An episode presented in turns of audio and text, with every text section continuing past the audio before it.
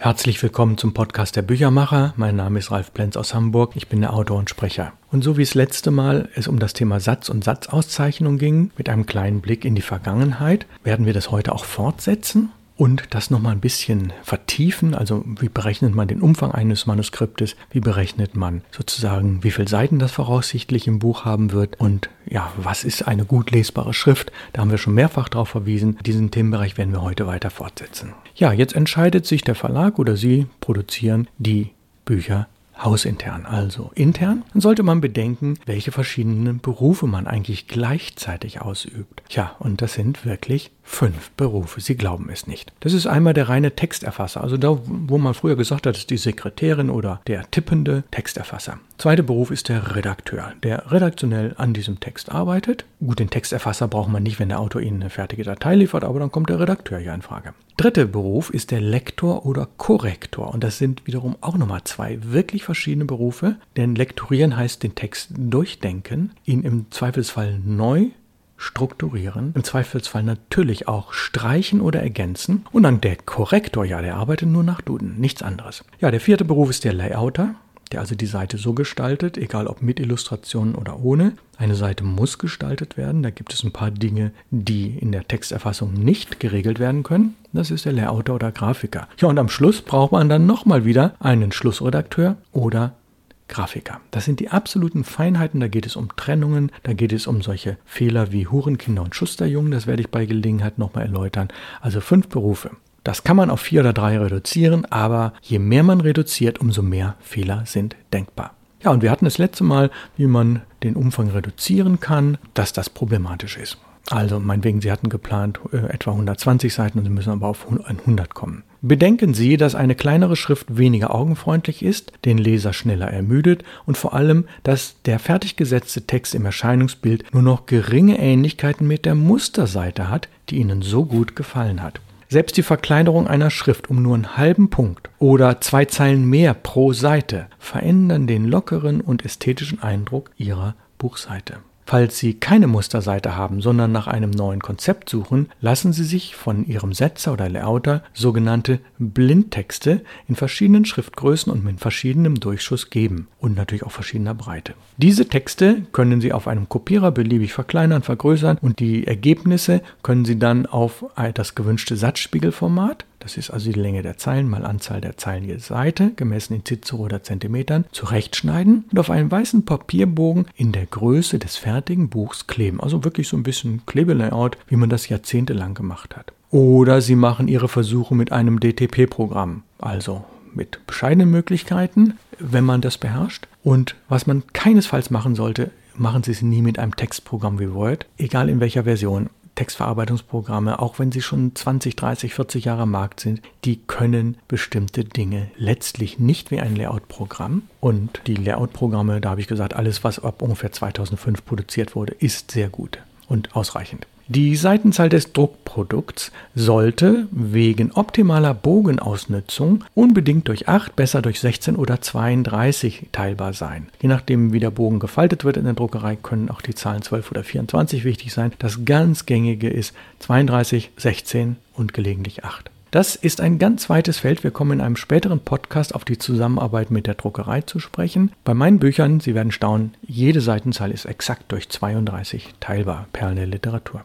So, nun haben Sie eine neue Buchidee, neue Buchreihe vor. Bei der Auswahl der Schrift für das erste Buch, die erste Zeitschrift oder das erste Buch in einer neuen Buchreihe in Ihrem Verlag sollten Sie es sich nicht ganz leicht machen. Zunächst müssen Sie sich anschauen, welche Schriften die Konkurrenz nimmt, ob diese Schriften für Ihren Zweck angemessen erscheinen oder ob es sinnvoll ist, sich von der Konkurrenz deutlich abzuheben. Eine verspielte Schrift für einen Romantext oder gar einen technischen Text zu wählen, ist in jedem Fall problematisch.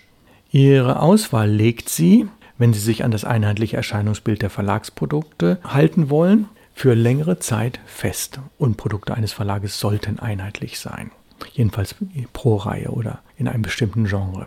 Natürlich muss jeder erst Lehrgeld bezahlen. Spätestens, wenn Sie fünf Publikationen veröffentlicht haben und niemand beim neuesten Werk sagt, ah, man sieht schon, das ist aus dem Verlag ABC, dann sollten Sie sich Gedanken darüber machen, ob Sie es mit der Vielfältigkeit und Ihrer Kreativität nicht zu weit getrieben haben. Insbesondere gilt dieses Gesetz der Einheitlichkeit oder zumindest Ähnlichkeit für den Buchaußentitel für das Cover. Dieses Cover hat einen entscheidenden Anteil am ersten Impuls, in dieses Buch interessiert hineinzuschauen, was ja die Kaufentscheidung mit beeinflusst. Von der Unsitte, Bücher in Kunststofffolie einzuschweißen, kann man unter diesem Gesichtspunkt nur abraten. Und das hat ja die letzten Jahre auch nachgelassen. Zwar ist das Buch besser geschützt, aber was nützt dieser Schutz, wenn kein potenzieller Leser ins Inhaltsverzeichnis schauen kann oder ein paar Seiten zur Probe anlesen kann?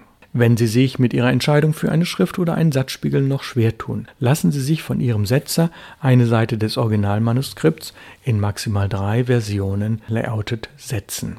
Legen Sie diese Probe Ihrem Autor, Ihren Bekannten oder am besten einem Grafiker vor oder fragen Sie Ihren Setzer. Viele Setzer verfügen über ein ausgezeichnetes Gespür dafür, welche Schrift zu welchem Text oder sogar zu welchem Verlag passt. Interessant ist, der Begriff Setzer, der ja seit Jahrhunderten so gilt, kommt aus dem Bleisatz. Der heißt seit Mitte der 90er Jahre Mediengestalter. Der Begriff hat sich natürlich auch recht gut eingebürgert, weil der Mediengestalter ja nicht nur mit Typografie umgeht, sondern mehr. Deswegen, ich benutze dennoch den Begriff Setzer, weil es sozusagen auf das Buch fixiert ist. Ja, achten Sie darauf, bevor Sie vorschnell für jedes Buch einen anderen Setzer beauftragen, ob der neue Setzer exakt die gleiche Schrift hat oder ob er die gewohnte oder sogar bessere Qualität in einer angemessenen Zeit zu einem guten Preis liefert wie viele Korrekturabläufe im vereinbarten Arbeitsumfang enthalten sind und wie viel er je Arbeitsstunde bei Textergänzungen, die sogenannten Autorenkorrekturen, verlangt.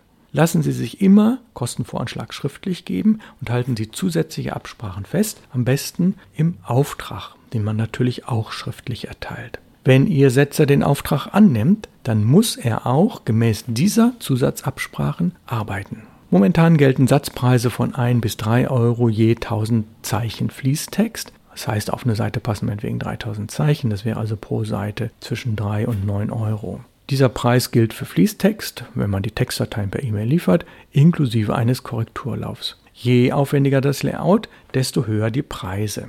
Eine Seite Zeitschriftensatz mit mehreren Spalten und Besonderheiten kann durchaus 25 Euro und mehr kosten.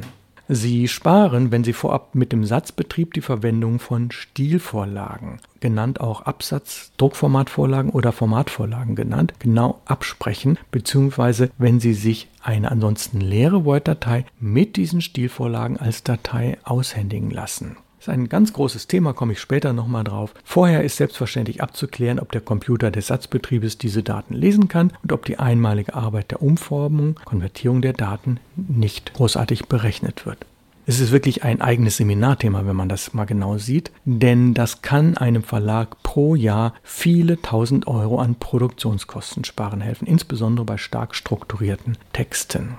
Also da werde ich mich später noch mal ein bisschen drum kümmern, aber eigentlich ist das ein Seminarthema mit Absatzvorlagen. Ja, was muss man alles wissen, wenn man einen Satz auszeichnet? Erstmal, wie heißt das Ganze? Wie heißt dieses Objekt? Wie ist die Satzspiegelgröße gemessen in Cicero oder in Zentimeter? Welche Satzart wird gewählt? Blocksatz, Flattersatz und so weiter. Welche Schrift, Art und Größe? Wie soll der Durchschuss sein, also der Zeilenabstand? Wie ist das, wenn bestimmte Textteile in Kleinschrift sind, also längere Zitate im Text, Art und Größe? Wie ist das mit den Überschriften? Gibt es eine Hierarchie, zwei oder drei? Sind die mittig oder links oder wie auch immer? Welche Schriftgrößen werden für die Überschrift ersten, zweiten oder dritten Grades genommen. Dann die Auszeichnungen. Wenn man auf Papier auszeichnet, was soll halbfett sein, dann unterstreicht man das. Wenn es kursiv sein soll, wird es gekringelt. Wenn es Kapitälchen werden sollen, macht man so eine unterbrochene doppelte Linie darunter. Das, für Großbuchstaben muss man sich wieder was Neues einfallen lassen und mehr. Dann muss man bedenken, wie die Einzüge sind, die Absatzeinzüge. Also bei den Seitenziffern, wie sind die ausgerichtet, links oder rechts, mittig, oben oder unten? Wie groß sind sie? Gibt es Marginalien? Welche Schriftart? Welche Größe?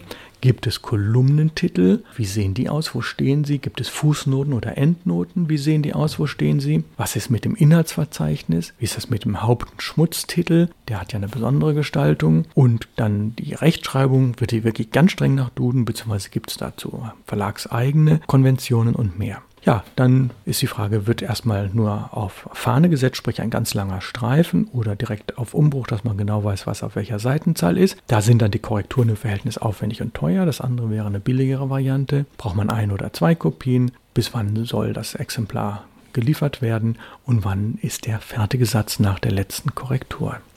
Wenn Sie sich mit der Auswahl des Satzverfahrens und des Setzers nicht sicher sind, fragen Sie auch nach Ihren ersten guten Erfahrungen immer mal wieder Bekannte oder Kollegen, die ebenfalls publizieren, mit welchem Setzer Sie gute Erfahrungen gesammelt haben. Allerdings muss nicht jeder Setzer, der sehr gut Prosa setzt, auch der ideale Fachmann für den Satz eines beispielsweise Softwarebuchs sein. Wenn ihm die Materie sehr fremd ist, wird er überdurchschnittlich viele Fehler machen. Ja, und wenn Sie alles selbst machen, ja, dann vereinen Sie, wie am Anfang angedeutet, vier bis fünf Berufe in einem. Und das ist eben problematisch. Profis, die können das gut oder teilweise auch ziemlich gut, aber es sind vier, fünf verschiedene Denkweisen und das muss man einfach wissen. Ich kenne jemand, der hat drei verschiedene Schreibtische stehen und je nachdem, welche Tätigkeit er ausübt, rückt er dann an den einen Schreibtisch oder an den anderen Schreibtisch. Das Ideale, wenn man im Verlag das machen will, man verteilt das auf etwa drei Schultern. Das gelingt dann meist sehr gut, weil jeder der Beteiligten seinen speziellen Blickwinkel hat. Also der eine, der wirklich inhaltlich arbeitet, der zweite, der nur Korrektur liest und der dritte, der das Layout macht. Und ob man dann noch den Schlussredakteur braucht, ja oder nein, das ist dann fast unerheblich. Ja, harter Stoff. Der Podcast war auch ein wenig kürzer. Die Checkliste mittendrin, die war natürlich sehr heftig. Man muss die für seine eigenen Zwecke sich zusammenstellen, aber Sie ahnen schon, wie viele Dinge zu bedenken sind in die generellen Satzanweisungen. Und das war eine Checkliste für generelle Satzanweisungen. So, nächste Woche gibt es den Podcast Nummer 155. Ich bedanke mich sehr herzlich fürs Zuhören. Ich hoffe, dass dieser trockene Stoff des Satzes aus dieser und der letzten Woche nicht zu heftig war. In der nächsten Woche kommt dann wahrscheinlich wieder etwas Unterhaltsameres. Und ich wünsche Ihnen alles Gute. Nächste Woche also Podcast Nummer 155, wie Verlage Bücher machen, Teil 93. Und das Hamburg grüßt Sie ganz herzlich, Autor und Sprecher und Verleger Ralf Plenz. Kommen Sie gut durch die Woche.